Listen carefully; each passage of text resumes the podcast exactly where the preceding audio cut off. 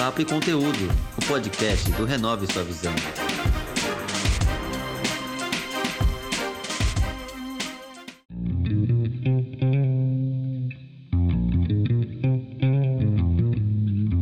Sou Marcos Menezes e esse é o podcast Papo e Conteúdo, que tem como objetivo inspirar pessoas com histórias e exemplos, mostrando que com trabalho e paciência é possível alcançar seus objetivos.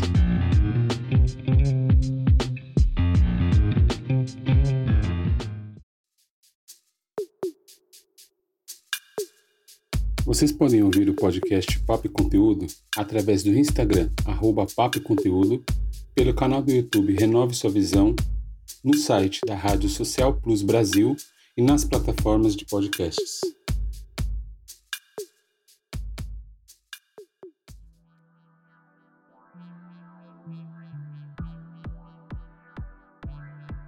Nosso bate-papo de hoje é com a criadora da Teres, Alice. Bem-vinda, Alice. Tudo bem? Tudo ótimo. Obrigada pelo convite, Marcos. Maravilha, eu que agradeço a sua disposição de poder compartilhar um pouco da sua história para a gente. Então, eu queria que você iniciasse contando quando e por que você criou a Teres. Bom, eu acho que aqui precisa fazer uma premissa. Eu sou italiana, eu acho que pelo sotaque dá para perceber que não sou muito nativa do Brasil. Eu cheguei no Brasil há cinco anos atrás e a ideia era vir para cá só para fazer um duplo diploma no mestrado na FGV. Que acabei me apaixonando pelo país, pela atmosfera, aí eu fiquei. E comecei minha carreira profissional aqui no Brasil mesmo. Eu sempre tive uma grande paixão pela moda e talvez isso seja um pouco clichê, porque eu sou de Milão, que é uma das maiores cidades da moda. Porém, eu sempre achei a moda um ambiente muito tóxico, muito conservador, muito patriarcal. Então, nunca uh, tive vontade, de fato, de entrar, participar desse mundo da moda. Foi assim que eu comecei a trabalhar em outro contexto, numa consultoria estratégica. Aí, no ano passado, uh, resolvi sair dessa consultoria estratégica e entrei pela primeira vez em uma empresa de moda, em uma startup de moda digital. Só que logo que entrei, começou a pandemia. Eu entrei em janeiro desse ano, final, final de janeiro de 2020, não nesse ano passado. Uh, e aí, logo que começou a pandemia, a empresa teve grande perda, então todas as pessoas que acabavam de entrar foram logo desligadas. Então, não fazia nem dois meses que estavam na empresa e foi desligada. Então, eu estava em um momento em que pensei, poxa, eu no ano passado estava em uma empresa segura, onde ganhava bem, uma empresa grande, então te dava mais conforto, mais segurança. Resolvi deixar tudo para me jogar na aventura de entrar em uma startup, pô, pandemia que, que eu faço? Aí eu não tinha motivação para de fato entrar em outra empresa, não, não acreditava em outros projetos naquele momento. E aí eu pensei, bom, então é o momento de criar o meu próprio trabalho, criar o meu próprio projeto. E foi aí que comecei a pensar na ideia de empreender. Um dois anos atrás, eu entrei em contato com o mundo da moda sustentável. Então, por enquanto, ainda um mundo pequeno, ainda uma bolha, mas que vê a moda como sim uma força para se expressar, porém sem impactar o ambiente, sem impactar a sociedade. E atualmente é importante lembrar que a moda é a segunda maior poluidora do mundo.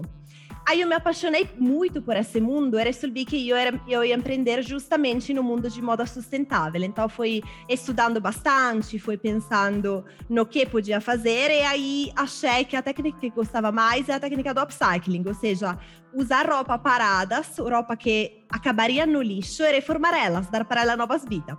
E foi assim que em maio de 2020 nasceu a Teres. E daí o projeto começou. Então é novinho, mas já estamos indo. Muito bom, legal. Isso é, isso é muito interessante, né? A roupa, como você falou, roupa parada que não está usando, poder uhum. reutilizar, muito legal.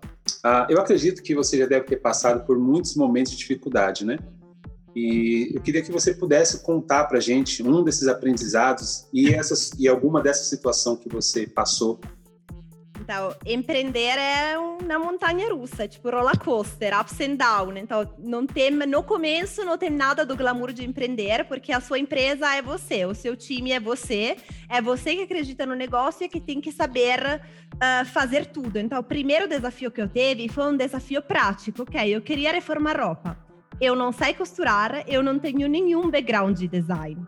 E aí, para superar esse desafio, por um lado, eu comecei a me educar, conhecer um ambiente que estava fora da minha comfort zone e aprender de design, e começar a cuidar do design. Para costura, eu resolvi fazer uma adição ao meu business model, incluir o papel das costureiras e incluir no meu propósito aquilo de dar um trabalho mais justo, com um salário mais justo para essas costureiras, que agora fazem esse trabalho de reformar as peças. Então, esse, eu tive vários desafios práticos, esse foi um, outro desafio foi, por exemplo, construir a plataforma para vender, construir o site. Aí você começa com um investimento pequeno, então chega uma hora que o dinheiro acaba ou tem que alocar o dinheiro. Eu não tinha mais dinheiro para alocar na construção do site, então teve que fazer. Teve todo esse desafio prático, mas aí realmente baixar a cabeça e aprender. Meu, a gente tem o Google, tudo que quer, dá para aprender e é bom contatar profissionistas, pessoas que sabem mais no caso precisar. Aí, outro desafio que eu teve e que eu tô tendo ainda agora é fazer a marca ser conhecida no mercado e eu conhecer o meu mercado, porque você começa achando que seu target é uma determinada persona. Aí começa descobrindo que essa persona não é a mais interessada ao seu produto, mas tem outro, outro tipo de mercado. Então, esse acho que é um desafio que ainda estou enfrentando e que vou enfrentar ainda por um tempo até chegar no meu product market fit. E acho que um terceiro desafio é mais psicológico do que prático, e é a vontade toda vez de desistir. Você fala, meu, eu me esforcei muito, pensei nisso, essa roupa saiu ruim, ou lancei uma nova coleção e não teve ainda venda. Dá muita tristeza, porque não é como em um trabalho qualquer, onde sim, você está pegado, você quer dar o máximo, você ganha salário disso, mas não é o seu bebê. A sua empresa é o seu bebê. E se alguém critica, aí você fica, pô, não pode, tipo, é meu bebê. E aí te dá uma vontade de desistir. E aí a coisa que aprendi é que empreender é isso. É ter resiliência e não pegar a pessoal, porque se você fica ficando mal para todas as críticas que te fazem, primeiramente vai ficar mal pessoalmente, psicologicamente. E segunda coisa, não vai nunca melhorar sua empresa, porque vai sempre ter o bias de sua visão. Então, no final, esse desafio pode ser um grande aprendizado também, né? Legal. Vale a pena empreender? Alice?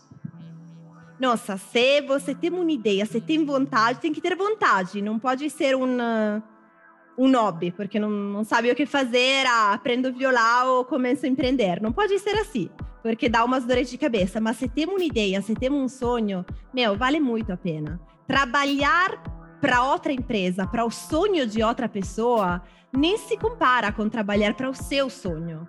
Você não vê as horas que passam, você não vê a fatiga, você não vê o tempo, porque você está trabalhando no que você realmente acredita. É você que pode realmente estruturar isso. Então, nossa, vale super a pena aprender, super a pena empreender. E o Brasil agora, apesar de todos os problemas que tem, é um contexto muito bom para empreender. Tem muitos fundos, muitos investidores que estão vendo de fora, muitas aceleradoras que estão se criando, muitos novos empreendedores, projetos, cada ano tem um novo unicórnio.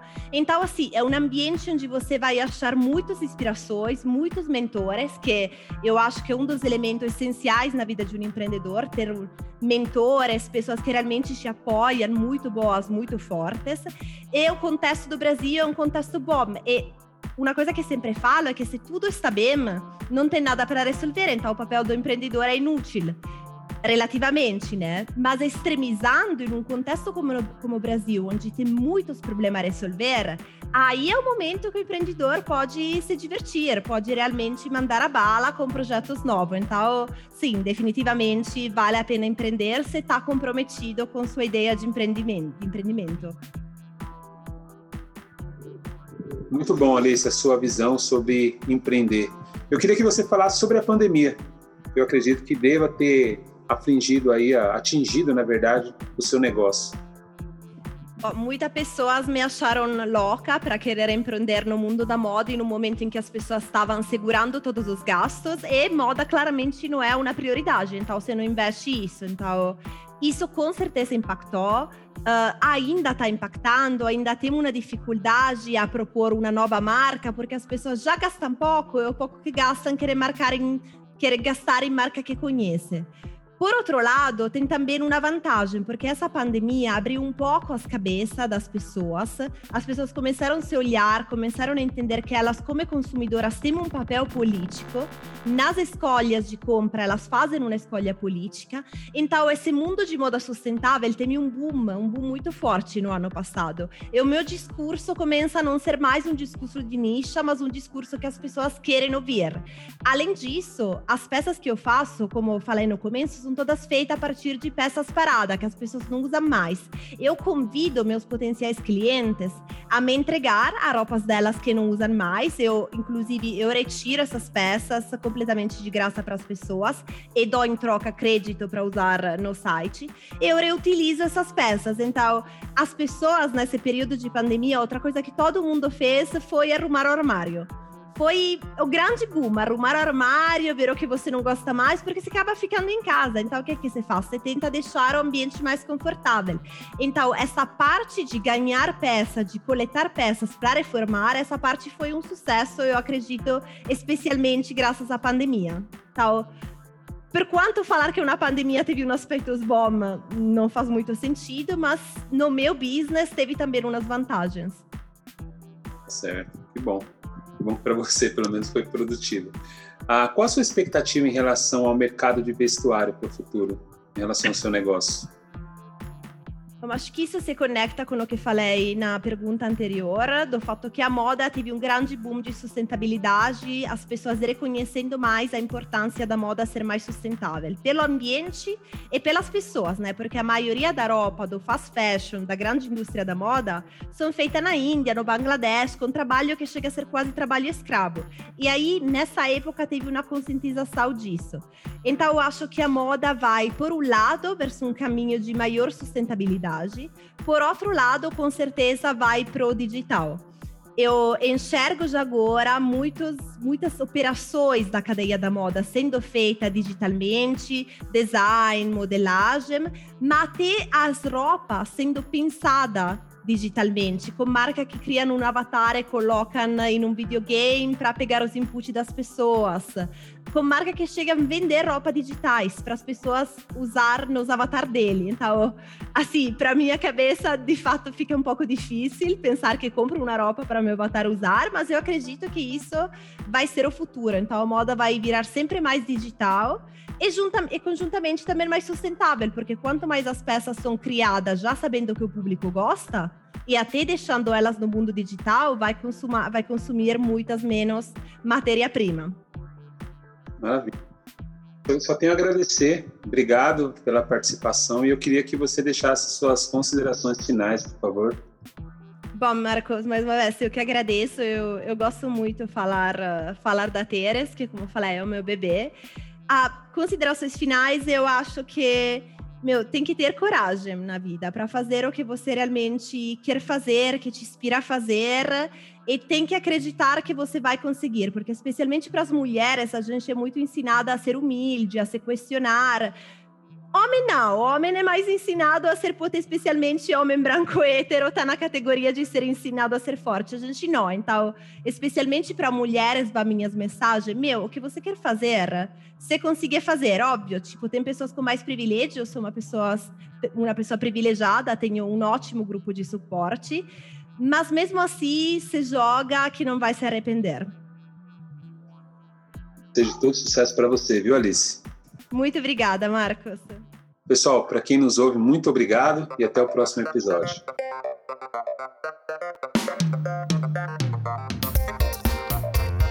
Esse foi mais um episódio do Papo e Conteúdo, o um podcast do Renove Sua Visão.